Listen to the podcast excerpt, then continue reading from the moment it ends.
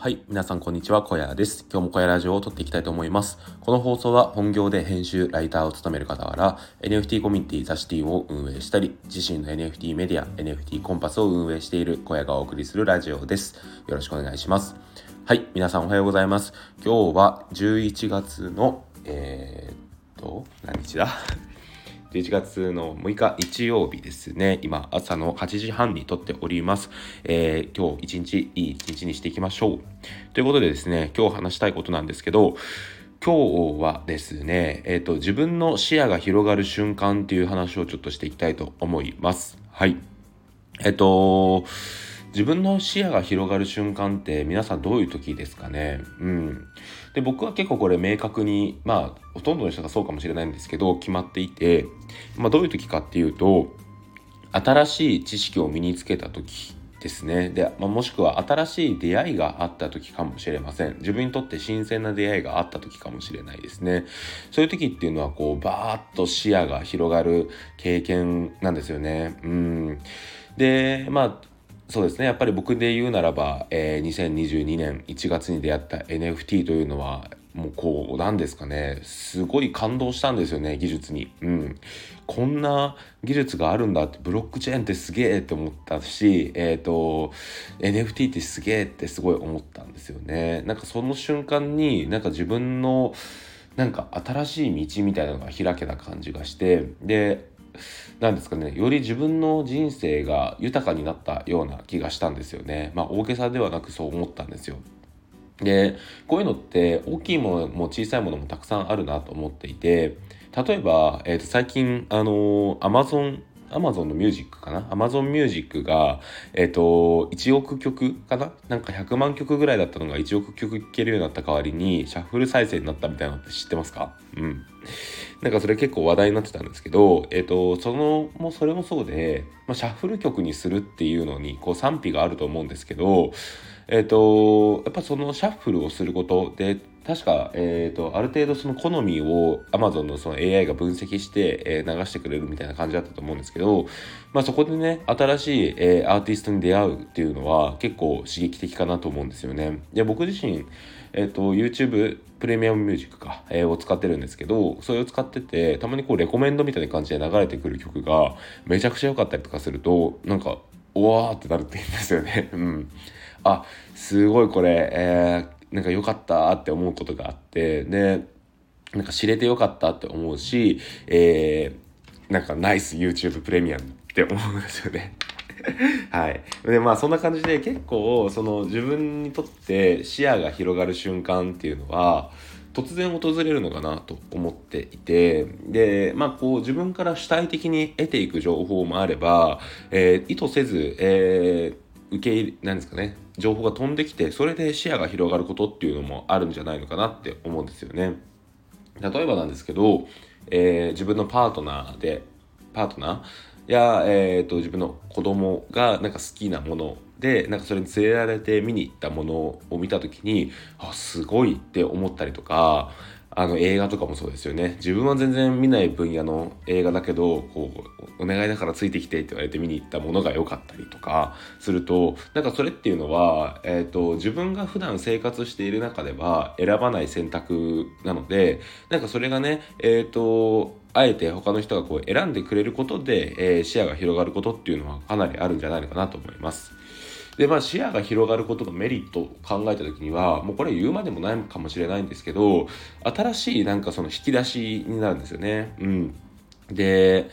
なんだろうな、こう、自分が何かをその後発信とか表現する時にそういえばあの時のああいうのってすごかったよなっていうのを思ったりとかなんかこういうことももっと調べようかなって思ったりとか、えー、そういうきっかけになったりとかするんですよね。でそれをきっかけになったことによってより自分の知識の幅が広がってよりなんかねあのいろんなことに興味を持てて、えー、充実した人生になるっていうのがあるんじゃないのかなと思います。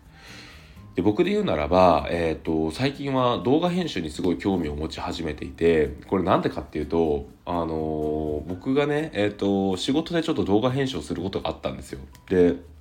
もともと動画編集なんて全然できると思ってなかったし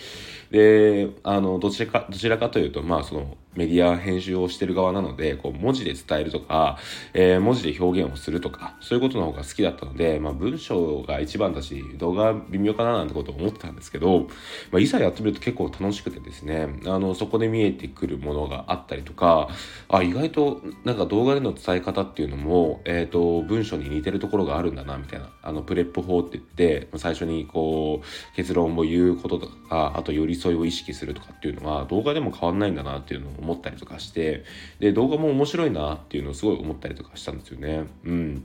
やっぱりそういうのもある機会があるからこそ、えー、知れた自分の新しい一面を知ることができたんだなっていうのを思っていや今後もなんか今のね僕の仕事はいろんなことを経験させてもらえる機会があるのでそれで視野が広がるだろうし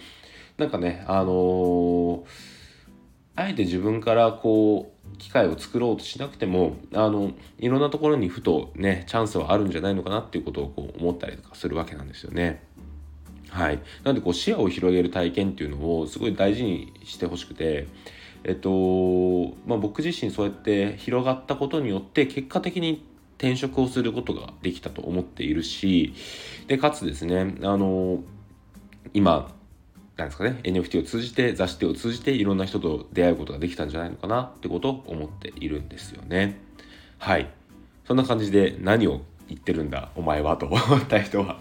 ですね、まあ、何を言ってるんだと思いますよね。はい。あの、今日の19時から、夜の19時からですね、ザシティの、えー、チャンネル、ディスコードトークでですね、